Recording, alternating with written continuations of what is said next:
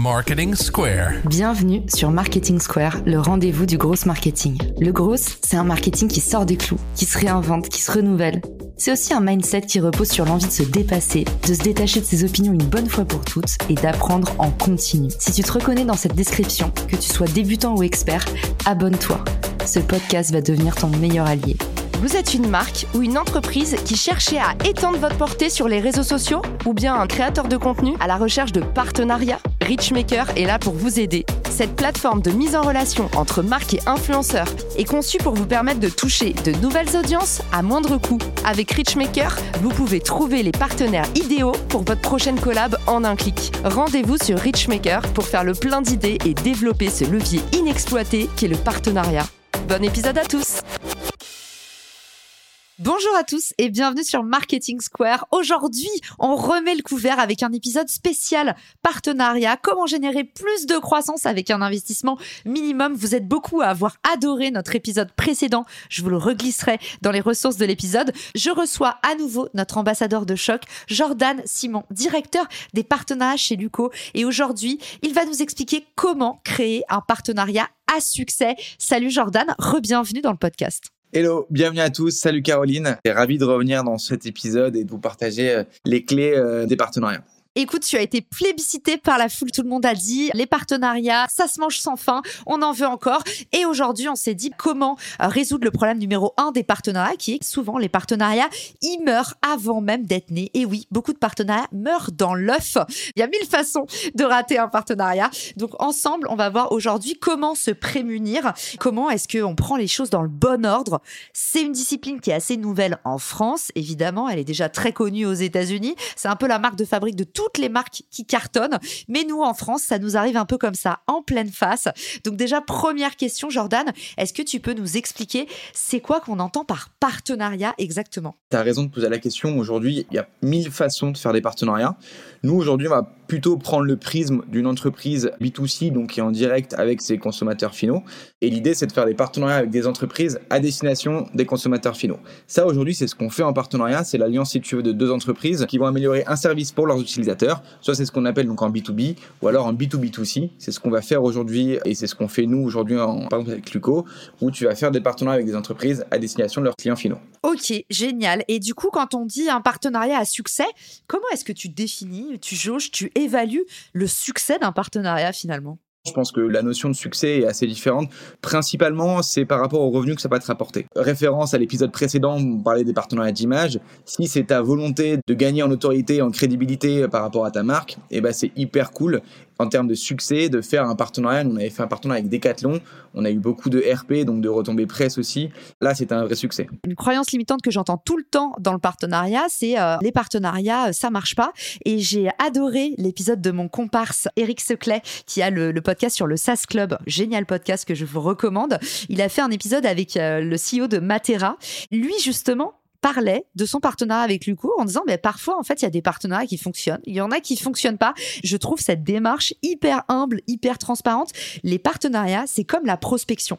Arrêtez de vous dire que si vous avez un client qui vous dit non, tous les autres vous diront non ou si vous avez un client avec qui ça s'est mal passé, tous les autres sont des cons. En fait, c'est vraiment la même chose dans le partenariat, donc faut ramener un petit peu de recul dans cette discipline. Les partenariats, ça marche pas toujours. Par contre, plus vous en faites, plus vous allez trouver des choses qui marchent exactement comme dans la prospection. C'est exactement ça. Et en fait, tu as des petites lumières qui te disent effectivement tu vas dans la bonne direction pour faire un partenariat. On va en parler justement sur les erreurs à pas commettre. Mais plus tu te rapproches, si tu veux, du cycle et du moment de vie de ton client, plus c'est bon signe. Plus tu vas pas mettre trop de temps à chercher le fil rouge pour savoir quelle est la meilleure manière pour faire ce partenariat-là, plus c'est bon signe. On va en parler tout à l'heure. Mais clairement, aujourd'hui, euh, faut être assez humble. Il y a des partenariats qui ont cartonné et des partenariats où tu pensais justement qu'ils allaient cartonner. Et en fait, euh, la mayonnaise, elle prend pas. Donc déjà, faut être conscient de ça et faut être conscient que c'est encore euh, un effet cumulé de réussir ces partenariats. Et c'est pas juste euh, je sais en faire ou je sais pas en faire. C'est un travail d'amélioration en continu. Et du coup, on est prêt pour la méthode. Jordan, par où on commence pour réussir son partenariat C'est quoi le commencement, le terreau? Je pense que si tu pars de zéro, la première chose, si tu veux, lorsque tu vas construire ta strat partenariat, déjà tu vas calculer tes coûts. Tes coûts, c'est très simple, c'est de se dire aujourd'hui combien tu vas dépenser pour un client, in fine. Et c'est l'avantage de tous les partenariats, c'est que en partenariat, contrairement à d'autres canaux d'acquisition, tu es maître de tes coûts. Donc tu pourras mieux les maîtriser.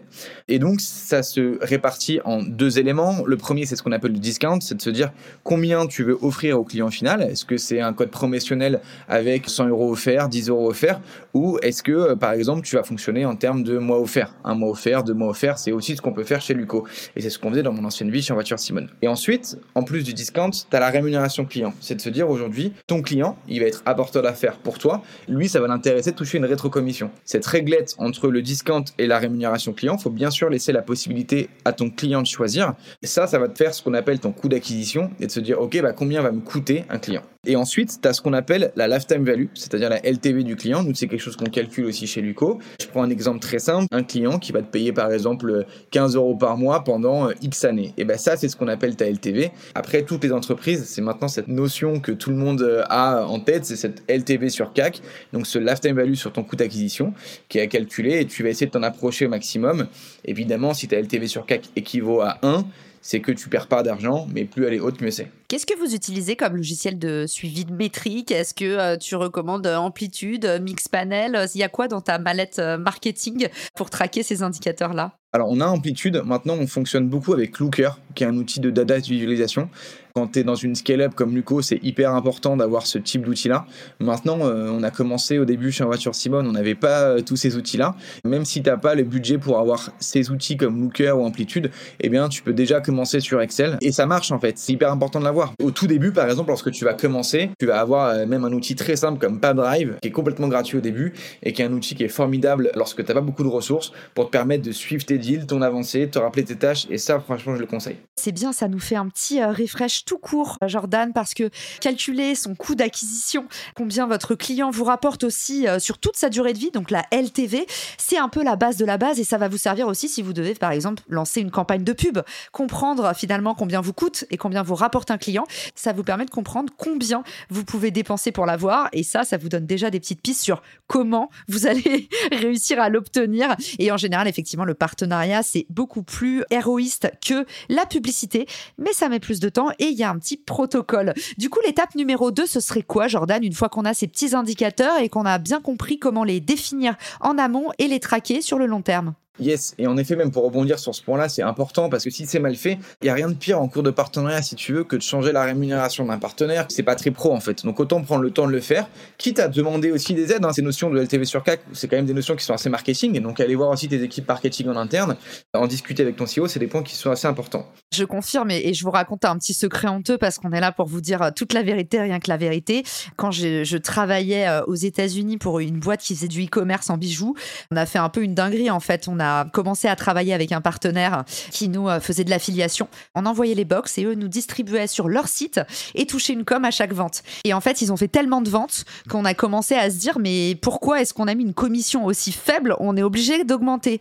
Et là, honnêtement, euh, le moment où tu es obligé d'expliquer à ton boss que l'affilié qui te rapporte le plus d'argent, en fait, tu lui as donné une marge trop gourmande et qu'aujourd'hui, tu peux pas baisser parce que sinon le mec, tu vas le vexer et tu peux pas te permettre d'avoir un affilié, le plus gros affilié qui te tourne le dos. Mais d'un autre côté, tu as été trop mauvais dans les négos du début et tu t'en rends compte à la fin. Enfin voilà, un truc tout bête, mais Jordan, c'est un très bon rappel. Et on est aussi là pour euh, vous raconter les grosses casseroles parce qu'on en fait tous. Et nous, du coup, on est allé ramer à expliquer à l'associé avec des bouquets de fleurs que euh, au final, on allait devoir baisser ses commissions. Euh, mais gros bisous et surtout change rien de ce que tu fais, quoi. C'est un peu ça, et franchement, même aujourd'hui, quand tu vas lancer des nouvelles verticales, bah, c'est des choses qui peuvent arriver. Donc, euh, c'est un très bon point, et je pense que tu as raison. Faut pas avoir peur aussi de nos casseroles. C'est aussi comme ça qu'on apprend, et c'est pour ça qu'on vous partage euh, ce genre de tips. Et ensuite, tu me parlais des autres points. Je pense que je, passe un peu la notion de, comment chasser, comment segmenter euh, ces verticales. C'est des éléments qu'on a vus vraiment au précédent podcast, donc je vous invite vraiment à le revoir. Et donc, c'est une fois que tu as bien discuté avec ton entreprise qui est sélectionnée, que tu as bien compris ses attentes, ça c'est important. Tu peux par exemple monétiser la base client du partenaire. Notre envie, si tu veux, ça peut être tout un tas d'avantages à intégrer dans un programme d'avantages euh, d'affiliation hein, de manière assez globale par rapport au partenaire. Et ça, c'est des choses qui sont importantes aussi à prendre conscience.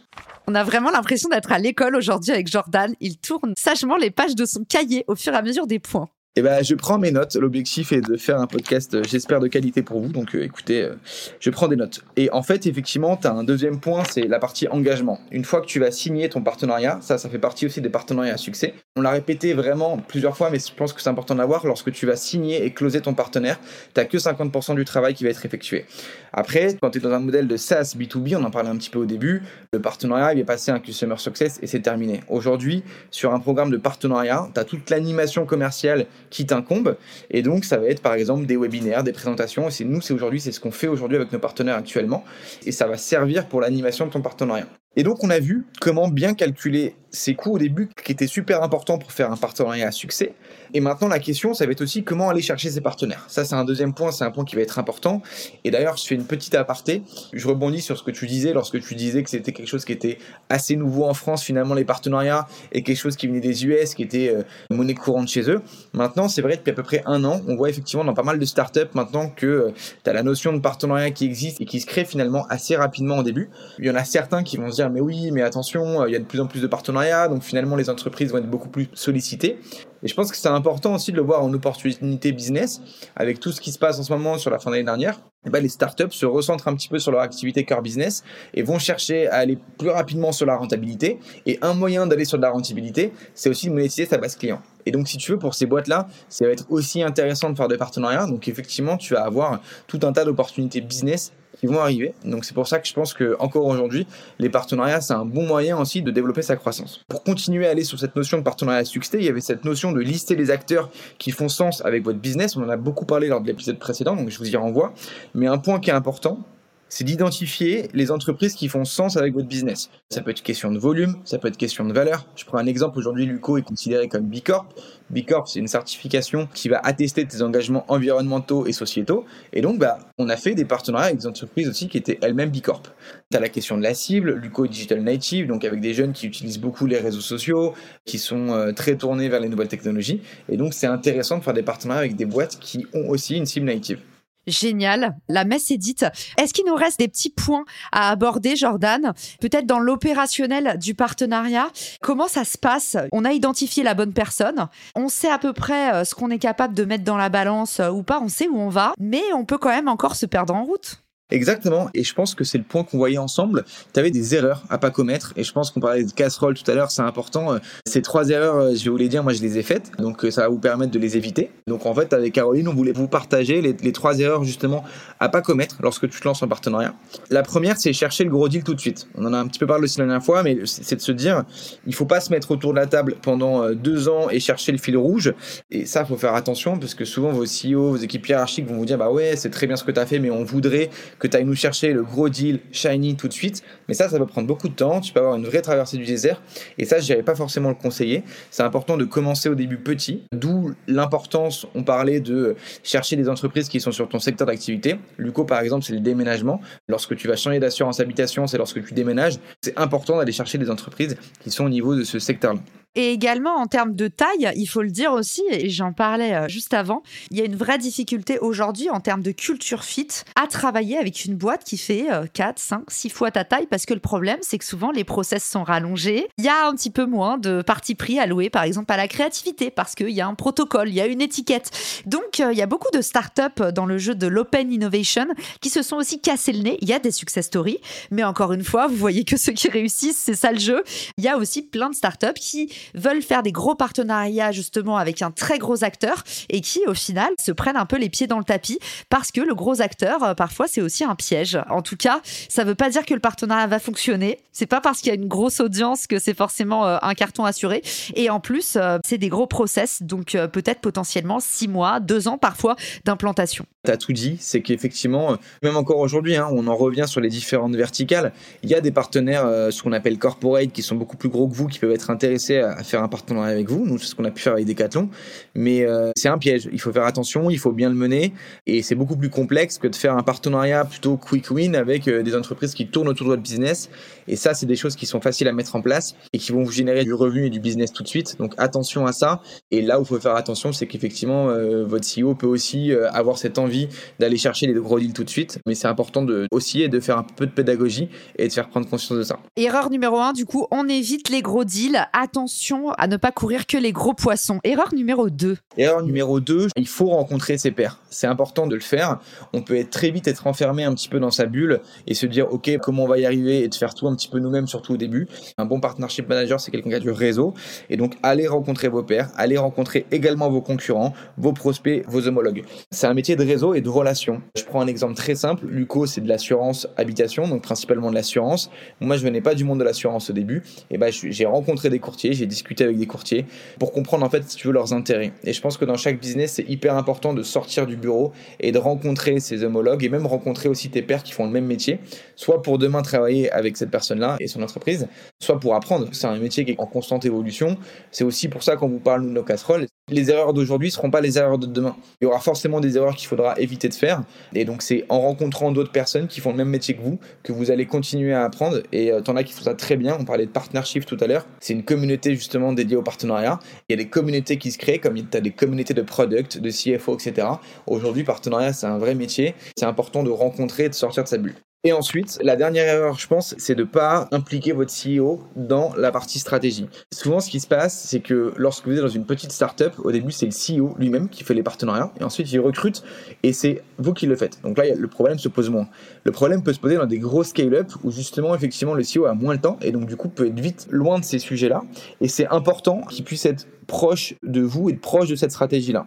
Moi, par exemple, chez Luco, euh, Raphaël, qui est le CEO de Luco, on se voit aujourd'hui toutes les semaines, quand bien même on est une scale-up et quand bien même il y a 250 employés. Cette personne-là peut avoir un réseau qui peut vous aider à développer d'autres types de partenariats. Son statut peut aussi vous aider dans certaines réunions, notamment pour aller voir des gros deals, donc vous allez gagner en crédibilité. Alors, euh, je pense qu'il n'y a pas de honte à faire la plante verte, même dans mes précédents euh, expériences. Lorsque tu vas avoir une grosse banque, un gros assureur, eh bien, tu peux faire la plante verte et si tu veux, ton CEO va faire le pitch, etc. Mais c'est important pour amener la crédibilité dans le meeting. Et tu vas avoir aussi des décisions stratégiques qui peuvent être prises.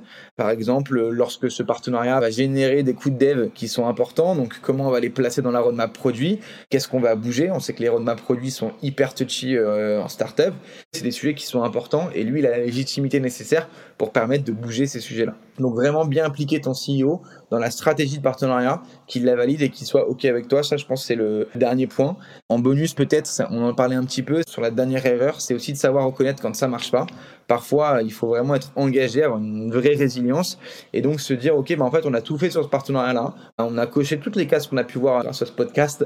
Et en fait, finalement, il y a quelque chose qui marche pas. Et bah aussi, il faut essayer de reconnaître et dire, OK, on a testé le POC, ça marche pas bon bah c'est pas grave et on arrête quoi. Exactement. Et puis surtout euh, une fois que vous avez votre euh, proof of concept, le fameux POC, ce qui est bien c'est que vous allez pouvoir aussi le tester éventuellement avec des modifications sur d'autres acteurs. Parce que si ça se trouve ce qui n'allait pas c'était l'adéquation d'audience. Ou si ça se trouve c'était le moment du parcours d'achat qui n'était pas approprié. Donc il peut y avoir mille raisons pour un partenariat d'échouer. Et tu mets le doigt dessus. Et c'est une excellente boucle pour cet épisode Jordan, le retour d'expérience. Il est hyper important en partenariat. Et moi je me bats pour que même quand on rate un truc, on vienne se le dire en fait. Souvent, il y a des partenariats, ça s'est pas bien passé, c'est-à-dire que les objectifs n'ont pas été atteints. Et en fait, c'est la technique de l'autruche. C'est à qui réussira le plus à pas envoyer le mail pour dire bon bah qu'est-ce qu'on fait maintenant quoi. Et du coup, ces partenariats tombent aux oubliettes et c'est un peu dommage parce que un partenariat raté, c'est une bonne somme d'enseignement de tout ce que vous allez pas rater dans votre prochain partenariat. Mais la confiance est hyper importante dans le partenariat que tu vas créer. Et donc de dire bah là écoute, ça marche pas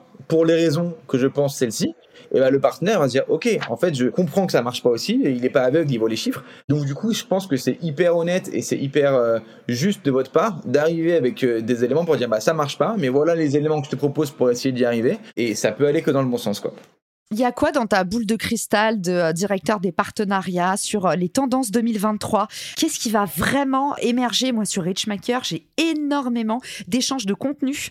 Donc, je vois en fait que tout ce qui est euh, netlinking, je crée un article pour ton site, ça marche du tonnerre. Tu as également le côté on crée un live, on lance un webinar ensemble ou on co-signe un livre blanc. J'aimerais bien avoir ton point de vue. Toi qui bosses dans une entreprise, vous faites de l'assurance.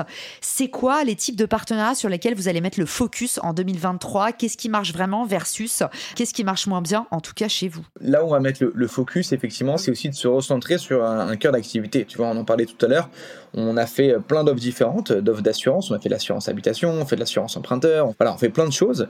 Et en fait, parfois, c'est aussi bien de se recentrer sur tes activités cœur business et de se dire, nous, voilà, aujourd'hui, on met vraiment un focus sur l'assurance habitation et l'assurance emprunteur parce que c'est là où tu es bon, c'est là où tu es fort et tu jamais fini finalement de craquer une verticale.